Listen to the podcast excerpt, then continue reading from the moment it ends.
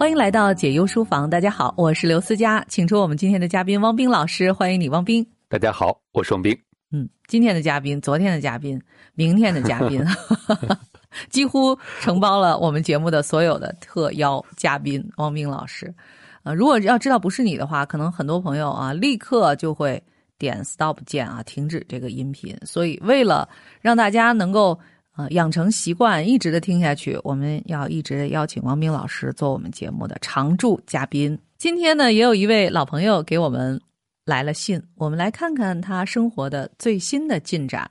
之所以说他生活最新的进展，是因为之前啊，他给我们呃为迷恋男主播吧，如果我没有记错的话啊，他曾经来过信。那我们在很久之前呢，曾经回应过他。后来呢，他。也不断的和我们写信，诉说着他生活当中的一些这样或者那样的情绪，而最新的生活似乎有了一个变化和发展。他说很有压力的一个夜晚，刚刚贷款买了房，体制内工作人员饱和，僧多粥少的现象出现了，取消编制、裁员的消息，而我最为惊恐。如果只是为了生存，我可以不工作也能活到退休。可是有了房贷，这收入的稳定性就至关重要了。而自己的身份是个当年考进去的三无产品，没有背景，也没有贵人，一个人单打独斗。如果裁员，我一定是这名单上的一员。在这个实力都差不多，唯有讲关系的圈子里，我凶多吉少。尽管我最努力，可是毫无价值。努力是三无人员唯一能贩卖的态度罢了。我提前做准备。尝试过找兼职，发现只能做些最底层的工作，送外卖、发传单、餐厅服务员等等，类似这样的又累、钱又少、休息又少、出卖体力的兼职。而自己是读了昂贵的大学，居然没有用武之地，因为去哪儿都要先讲关系，如果没有关系，那么就对不起，没有空缺。我很惶恐，就跟刚毕业找工作那样的迷茫。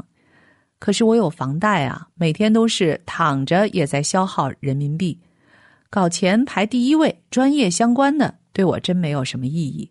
我是做护士的，难道去药店去销售药品吗？那样不光钱很少，还不好干，行业不景气，唯独大医院是最为理想的岗位。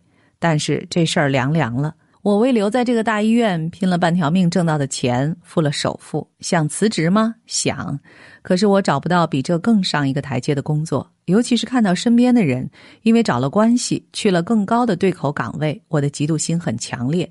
那是我努力也得不来的，我又没什么特长。你们是不是会觉得护士社会地位很低，没什么大不了？不是啊，在十八线城市，我的收入属于上游哦，是本科学历。比某些公务员的工资还要好，可是，一旦失去的话，我直接会干最底层的，只比低保多一点点的收入。我有房贷啊，愁死我了。其实呢，我觉得我们这位朋友啊，他的这个思维啊很活跃，而且跳脱的也很厉害。他在其中常常替我们去提问，然后自己再回答。但是呢，对于我认为很关键的信息呢，去语焉不详啊。可能关于其中一个信息，王明老师和我理解的有一点点分歧，而我们也无法从他的来信当中找到确切的线索。就是汪明老师认为他是想留在这个大医院，然而没有办法留成，然后呢，用他自己的这个积蓄啊，好不容易挣来的辛苦钱付了房子的首付。我呢是觉得他好像是。呃，留在了大医院，但是没有编制，没有在最好的岗位上啊。为了这个工作，他可能买了一个离这个医院更近的房子，不知道应该怎么理解。但是，反正他这封信写来的背景是，现在面临的这个就业形势让他感觉到了压力，感觉到对未来的焦虑和迷茫。因为有了房贷，所以他觉得更加的恐慌，预先为自己设想了很多道路，似乎都不尽如人意。那我们就从他的这封来信当中所弥漫的这种焦虑、压力开始吧。汪明老师说一说，听完他这封信之后的感觉，有没有觉得他好像从那个呃和男主播的一系列故事当中，好像一下堕入了真正的现实啊？就是房贷、工资。啊，裁员职位未来会好吗？来，请出王明老师。一边听思佳读这封信，我就一边在数这位朋友一共是几无人员，因为他前面说自己是三无产品啊，后面又说了一遍这句话，然后又说自己也没关系，什么什么都没有。所以这封信读下来以后，越读到后边，我就越觉得难过，也觉得无力。是啊，如果一个人什么都没有，又拿什么来拼所谓的未来呢？但是我仔细想想，你真的什么都没有吗？其实这封信，我听到最后的那种无力感，似乎也被你成功的带入了你看世界的角度，就是你没有什么，你什么是做不到的，你什么是不可能的。我相信人生当中每个人都有自己没有的东西，目前不可能做到的或者很困难的事情。但是如果你的大脑当中永远都是关注着这些你自己没有的部分、做不到的部分、局限的部分。我在想，我们还没做什么努力呢，就已经把自己逼到角落里了。更重要的是，可能我们慢慢的就会发现，这个世界和我们想的一模一样，因为我们关注的东西，最终就成了我们看到的世界的样子。因为你关注什么，你就会看到什么。比如你发现了周围的很多人是靠关系上位的，进而你就得出一个结论：这个世界都是靠关系的，没有关系你就没有好工作。可能在某些局限的领域或者范围当中是适用的。但是如果这变成了你认为全世界的一个真相，那我觉得你对自己的未来一定就会不抱希望了。嗯，他现在就是这样一种态度啊，这样一种观感啊。其实呢，我觉得在这封信当中，他有有一些小小的自得啊。自得在于什么呢？就是他说啊，你们以为这个护士啊，就是社会地位低啊，好像没有什么大不了。所以我从他这一系列的逻辑当中，以及他对我们以为的这种揣测当中啊，就看到了他自己其实怀有某种根深蒂固的偏见。我们并没有认为护士的社会地位低呀，我们也并没有看不起护士啊。相反，我觉得啊，像这种有特殊的这个专业背景的人，在我们目前的社会当中，特别是在这两年啊，在疫情席卷全球的状况之下，其实是非常紧缺的。你怎么会没有看到这个世界已经正在发生的这些变化？你好像对外境毫无觉察，然后呢，还沉溺在某种从过去延续而来的所谓的定见当中，而且你以为别人也是这样看的。我觉得可能你这样一个小小的发问和回答当中，反而暴露了你生活中面临的一个最深刻的问题，而这个问题呢，其实就是你对这个世界认知的问题。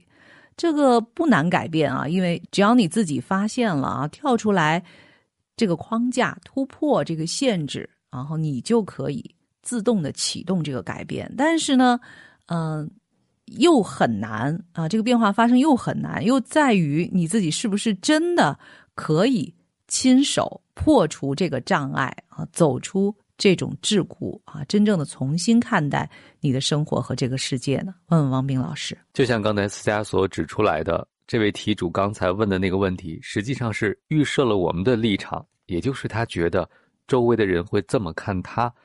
但是我们是如何知晓别人会以什么样的方式看我们的？那大概也是我们自己的一个投射吧。就是我觉得我自己可能是一无所有，我觉得有些人可能看不上我的职业，于是我想你们大概也是这么认为。这么看待的，所以从这一点来说，其实我们今天看到的世界，一部分可能是世界真实的样子，但另外一大部分，我觉得是反而我们为这个世界所留下的影像。所以，提出有没有想到，当你在信中告诉我们你所处的环境的时候，有没有质疑过自己？你对环境的理解和认知，是不是就像刚才思佳说的，是某种基于自己局限的定见，甚至在我看来，可能是某种偏见？固然你说的事情都是你真实观察到的，但这是不是代表了全部的可能性呢？比如说你说到了一句话，自己读了昂贵的大学，居然没有用武之地。读大学固然很多人是为了一个好工作，交学费也是希望以后能赚回来。但是如果读了大学，你只用昂贵两个字来形容，做了这个专业，你只会担心不去大医院就挣不到钱的话，我觉得你对自我成长、对自身价值的认定。是不是太多受到了外在的限制？可能有些人会觉得你这个职业不够好，或者有些人会觉得上大学一定要赚多少钱。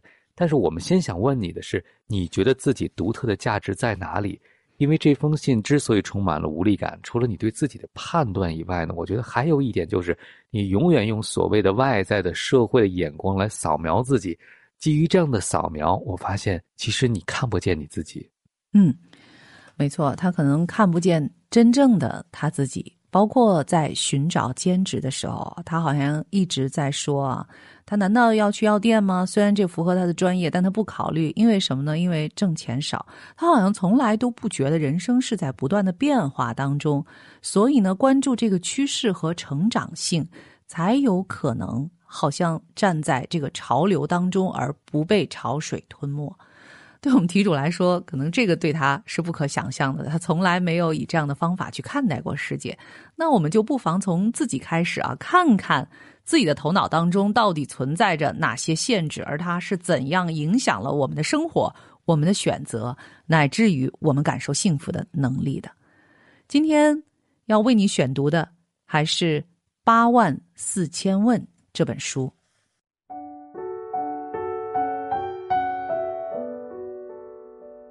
我的另一个朋友帕特·阿姆斯特丹是一位计算机程序员、软件设计师。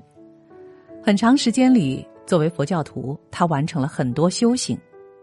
当他发现自己染上了致命的疾病，我告诉他：“你现在要死了，这是现实，你必须面对。”他死于癌症。我相信，如果没有佛法，他不会接受的这么平静。所以，是的。修行并不意味着你必须放弃生活和工作，而是能更好的对待生活和工作中那些不可预见的变化。即使你是世界上最大公司的 CEO，也并不意味着你能够绕过或者超越死亡、衰老和疾病。在生老病死面前，你和其他人一样脆弱，如果不是更加脆弱的话。可我认为，很多大公司的 CEO。都没有接受这一现实的准备。如果没有准备好接受这一最为基本的现实，那么我们千辛万苦的建立起一种生活，并把它变得如此脆弱而狭小，究竟有什么意义呢？顶果钦哲仁波切的弟子杰拉尔德·戈代是他那个时代最为杰出的工程师之一，凭着自己的天赋创造了很多财富。他不仅把自己所有的财富贡献于修建闭关中心和寺院，而且他自己在生命的最后阶段完成了近九年的闭关，并在闭关期间往生。他或许是我生命中遇见过的最快乐的人。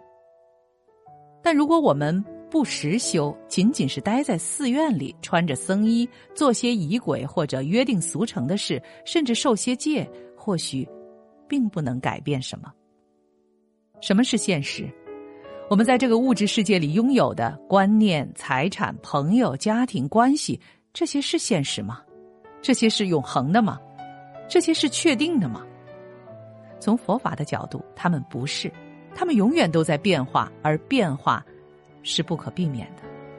虽然我们都向往并朝着某种恒常、确定的幸福努力，但那终究不会发生。它还没有在任何人身上发生过。在人类历史上，没有哪个人永远幸福生活着的记录，那只存在于电影里。可是，我们不断认为永恒的幸福是存在的，还有比这更严重的幻觉吗？这是一个终极的幻觉。事实上，修行的人所要做的事，就是从这个幻觉中逃离。所以。佛教是在面对现实，而不是逃避现实。人们会认为现实就是存钱、买 Prada 包、做个更好的工作、有很多财产。但即便只是在理智上，我们之中有人知道那不是现实。渴望这样的事情，并把幻觉当作现实的习性，非常强烈。所以，当我们修行时，我们正在从这一幻觉中逃离。我们得从承认自己。有某些被政府、家庭和文化强加的特定的幻觉与衡量标准开始，特别是在这个物质主义的年代，我们以拥有多少来衡量自己，来被衡量，完全忘了自己真正是谁。结果是我们变得如此无聊、老套，所有的人都穿一样的衣服，每个人都有着同样的虚幻的目标。试想，在一个只有汉堡包出售的村庄里，你只需要进一家商店就足够了。人类正变得非常无趣。如果只是无趣倒也罢了，但我们还很痛苦。我们并没有意识到自己已经变得如此无趣。正好相反，我们都愿意认为自己很特别。我们衡量自己有多么特别的方式是：谁有最快的跑车，或者谁有最多的财富和最高的权利。相比之下，修行。基本上是意味着接受真实的自己。这样做有许多好处，其中之一就是试想，这会从多大程度上把你从各种各样没有必要的假设、希望和恐惧中解放出来，诸如希望被某个派对、晚宴或俱乐部接纳，或者害怕不被接纳。我觉得先把这一段送给我们这位朋友，就其实他好像从某种程度来说啊，他也正是在。嗯，没有必要的假设啊，希望和恐惧当中，而我们，呃，想要透过这一期节目把它解救出来，似乎是不太可能的，是不是？问王斌老师。嗯，虽然我没有办法在一期节目里帮助题主从他有压力的想象当中解脱出来，但我觉得至少是一个提醒，告诉你，你所想象的未来有可能是个梦境，或者说你现在认知的现实有一部分可能也非真正的现实。比如说，就从信的开头开始。我们的题主说到了最近让他感受到压力的事情，就是取消编制和裁员的消息。这在你当时进入体制内的时候，是不是也没有想到呢？你后面也提到，为了进大医院，也是付出了很多的努力，虽然没有取得如你所愿的成果，但是你有没有发现，不管你是不是如愿还是不如愿，在未来这件事情会变好还是变坏？往往不是完全取决于你当时的努力过程中的努力，可能都和结果未必有直接的关系。所以我想告诉你，既然你之前认为的好事儿，结果最终没有出现好的结果，那你认为的坏事一定会有坏结果吗？我们只是希望这一节目，我们只是希望这一期节目能够松动一下啊，你对这个世界的定见，因为我发现你在自己吓唬你自己。虽然你遇到的有些事情是你亲身的经验。但是这些经验有很多种不同的解释方式，比如说，你发现自己只能做些最底层的工作，送外卖等等。我觉得这还有另外一种解读，就是你没有找到自己真正的优势，于是你只能去做那些兼职的工作。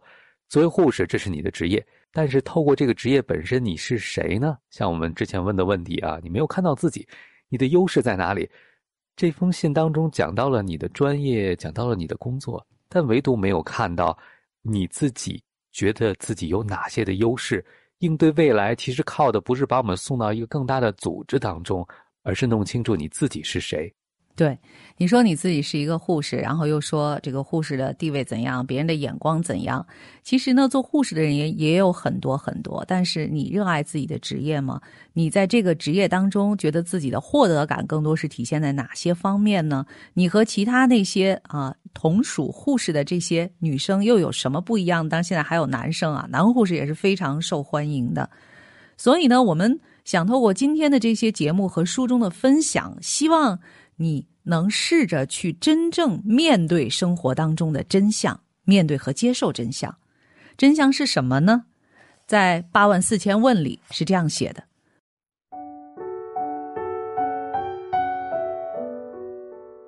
每个人都想要健康、富有和幸福。如果接受无论怎么努力，我们都一定会生病、死去，并把所有财富留在身后这个真理。我们就不会因为想要储蓄和积累越来越多的财富而变得这么紧张。如果接受我们是绝对孤独的这一真理，我们就不会参加这么多的社交活动，因为那没有意义。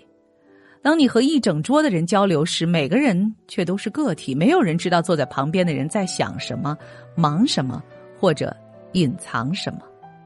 当一件好的事情发生时，像中了彩票、和好友相遇、生意上的成功等，我们也从未真正知道如何去珍视它。我们会立刻升起贪心，想着如何才能更好，如何投资以得到更多，如何掠夺更多，或者如何诱惑某个朋友。做一个精神性的人，意味着能够面对真理，并且屈服于真理，不论处境是好是坏。当好的事情发生时，珍视它；当坏的事情发生时，不要无法自拔或太过慌乱、歇斯底里，就是面对和接受真相，坦然的啊，对已经发生的事情说是，然后看看自己还能做些什么。其实说起来很简单，但我想要做起来一定不简单，否则呃，我们的生活当中就不不存在那么多呃情愿生活在幻觉中，就等于睡着了的人了。但是我们希望啊，透过这一次机缘，就是你再次投掷小纸条，我们又再次选中了，并且把它读出来，也送给你八万四千问书中的内容的这个机缘，能够让你重新的。去换一个眼光看待自己和这个世界。今天我们请到的还是汪冰老师，呃，我们见到的这位老朋友啊，似乎又面对了他生活当中的新问题。但是你有没有觉得，从某一个维度上来说，这不算是什么新问题啊？其实我们的这位题主，像其他的很多人一样，一直都是生活在嗯某种幻觉当中。思佳老师刚才说的这句话，让我想到了哈，思佳老师在节目里经常说的一个观点。就是那些自以为生活的很实际的人，其实可能并不知道现实真正的样子。什么叫实际呢？实际往往就意味着，我们认为我们是按照自己对世界的理解进行判断和选择的。所以我们知道买这个东西如何是性价比更高的，我们知道怎么做一个什么样的角色更容易取得成功。但是这些往往都是基于我们过去的经验，但是对未来来讲，它真的实际吗？真的现实吗？其实这位朋友人生做了很多的决定，在过去的几年，包括在未来的几年，可能都会受到重大的挑战。这些挑战其实就是想震醒你：现实并不是只靠我们计划就可以了。只要我们能计算好，未来就可以如愿发生吗？事实不是这样子。既然计算没有用了，那什么有用呢？我想这封信，包括这封信提出所经历的生命选择，会引起很多听友的共鸣。那比如说房子。房子居住是刚需，但买一栋房子是不是刚需？这值得每个人去思考。幸福是什么？对每个人来讲，它的内容和定义一样吗？比如题主也说了，如果要是没有房贷，我其实只是为了生存，不工作也可以活到退休。那很多朋友都会说，即使你已经进入到人生的幸福阶段了，但是你又背上了房贷。其实，我想这件事情对每个人最深的提醒，就是在做生命最重要选择的时候，有多少人是以自己的幸福作为标准的，有多少人又是以别人认为的幸福生活作为标准的？嗯，所以真正的幸福是什么？实际上就是我们以前嗯也曾经在节目当中跟大家分享过啊，就是。真正的幸福是你有能力在任何时刻和自己内心的感受连接，并且不会错过生命当中在这一刻真正让你感觉到温暖、美好、丰富和生活的激情的那些事物。所以呢，这其实也需要不断的练习。当然，我们知道每一个人的基础和起点都不一样，但是通过练习，总会让自己的程度会有所进展的。所以，我想对我们这位朋友来说啊，当你一直在谈论啊工作单位当中的关系啊，一直在筹谋在未来怎么去挣更多的钱，在担心自己会不会被裁员，或者说自己买了房子背上房贷有这么大的压力之余啊，当你每天真的能有一点点空闲的时间，真的也有心境的时候，我特别建议你，能不能为自己的生活做一些建设性的东西。就比如说，你能不能给自己做一道菜，哪怕是非常简单的啊？每天早晨为自己煮一个白粥。我觉得这个现在有现代化的设备仪器的帮忙啊，有现代化的技术的帮忙，是非常简单的一件事情。你可以可能连电饭锅都不用啊，只用一个最普通的养生壶就可以为自己煮粥。但是，当你真正的尝到自己为自己。做的这一餐饭的时候，你会感觉这一天的开始都是不同的，而且在一天的开始的时候，你就已经做了为自己的健康和幸福有所注意的事情。这样会不会让这一天也显得很特别呢？如果在每一天你都能够亲手为自己做一件。对你的幸福有帮助的事情，可能地久天长，你的注意力就会回到自己的身上，而不只去有的没的的去猜测未来怎样，别人怎样。说起来，别人怎样，那是他的命运和生活的轨迹当中注定要发生的事情，和你的命运和生活不见得有交汇之处。虽然你们处在一个空间当中，你要有幸福的能力，最终还是要回归。自己的本身，连接自己的身心，真正过上自己的生活。当然，也会不断的去发现和创造自己灵魂当中的闪光点。好了，感谢各位的收听和陪伴，感谢汪斌，这里是解忧书房。过一会儿还有好书慢读，我是刘思佳，一会儿再见。解忧书房，听见万物，疗愈忧伤。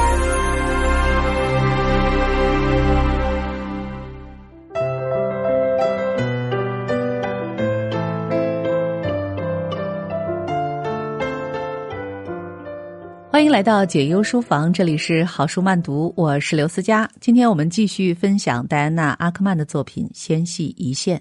本书由中信出版集团出版，张定一翻译。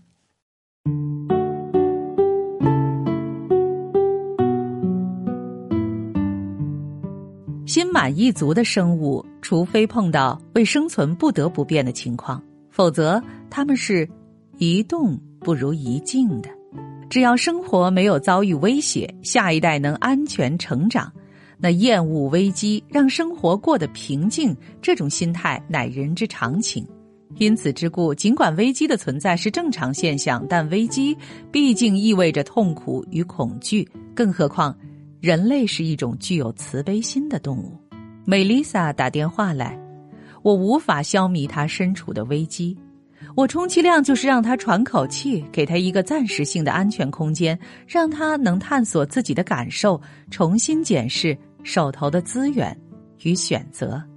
在烦恼膨胀的有如恶魔的长夜中，我与他作伴；在诸般压力如同雪崩即将迸发，他连床都不愿下的清晨，我陪着他；在冬日中午的公共电话亭里，他刚刚得知被辞退，新工作没有半点着落，一家人嗷嗷待哺时，我与他同在。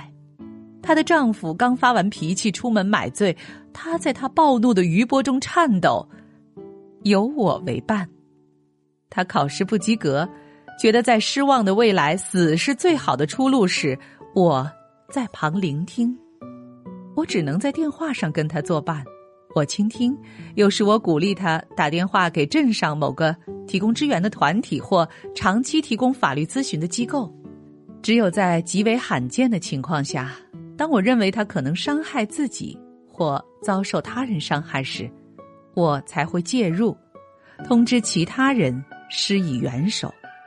但我的目标不是干预，而是帮助他到达一个心灵或肉体都安全的场所，让他尽可能掌握自己的生活。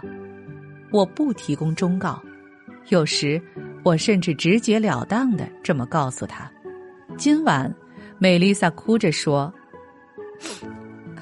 我不知道该怎么办。”她丈夫喝醉酒回家，在小孩面前毒打她。她害怕跟他同住，更怕万一离开后又被他找到。更糟的是，他自己没有钱，没有正式工作，没法子养小孩。他害怕万一离开就会失业，小孩的监护权就会落到他手中。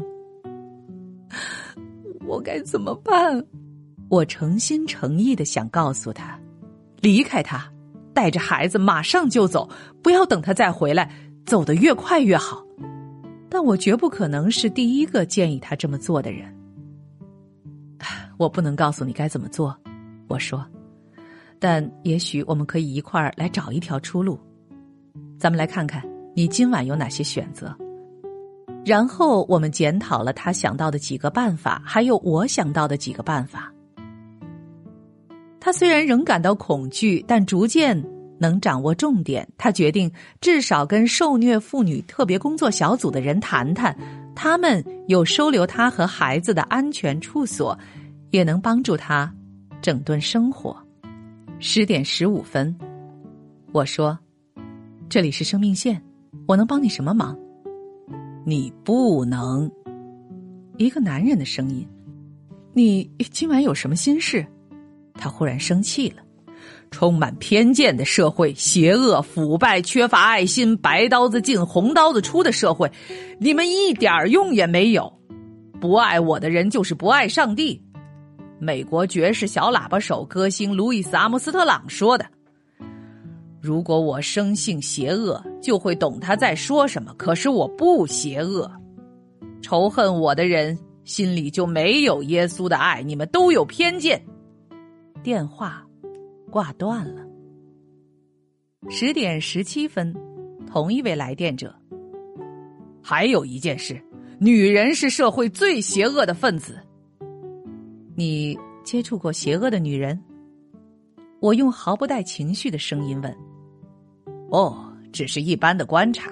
他们甚至不配被称为人类。他们做了什么事那么邪恶？来电者挂断了电话。十点十九分，同一位来电者。我做承受者已经够久了。做什么？承受者！一声长长的尖叫像闪电一样突兀而响亮。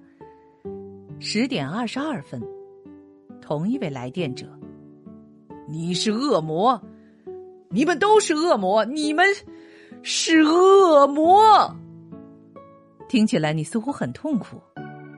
我说：“痛苦，痛苦啊！你根本不在乎我痛苦，你这婊子！你们都是恶魔。”他挂断了电话。十点二十五分，挂断了，可能是同一位来电者。他经常打电话来，把辅导员辱骂一顿，然后就好几天、好几个星期不打电话来。有的辅导员很怕接到他的电话，被他搞得心神不宁；有些却盼望接到他的电话，把他视为一种挑战。有一两个人甚至设法跟他聊得久了一点才发掘出了一点。他古怪的身世，他似乎是个越战退伍军人，中了落叶剂的毒，目前在一家工厂当守夜员，住在一个农业社区的小木屋里。他有四名子女，我很担心他们，尤其是两个女孩。他声称自己脸上有刺青，一只手是机械义肢。我们不知道他的名字，但一位辅导员在记录中为他取了“剪刀手爱德华”的绰号，大家就都这么称呼他。我将爱德华写在日志中，在通话记录栏填上“照常”。十点三十分，我听见有人开了前门，楼梯吱呀作响。不久。一个满头红发、剪得短短的女人出现在门口，准备接班。我们互道你好。她进厨房给自己倒了杯咖啡。目前有七十五位辅导员固定来轮班，每班是五小时，除了大夜班是从晚上十点到一晨八点。我们出身背景、教育程度、家庭环境、宗教信仰、个性、收入各不相同，很多人经历过重大创痛。或困难的煎熬，发下宏愿要帮助别人。我们都了解痛苦、心碎、羞辱、震惊、愤怒以及无法言喻的事，谁不是如此？也许有人以为辅导员的生活会比来电求助者稳定，没那么多困扰。其实，不见得。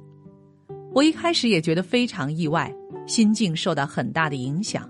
例如，跟我同班受训的一位年轻男士，带着不寒而栗的表情谈到，他有天下课回到宿舍，只见舍友躺在血泊中，已经死亡，桌上还留了封遗书。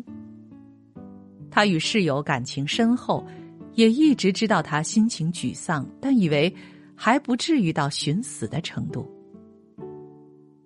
他怎么可能没注意到种种危险的迹象，对求助的讯号置若罔闻呢？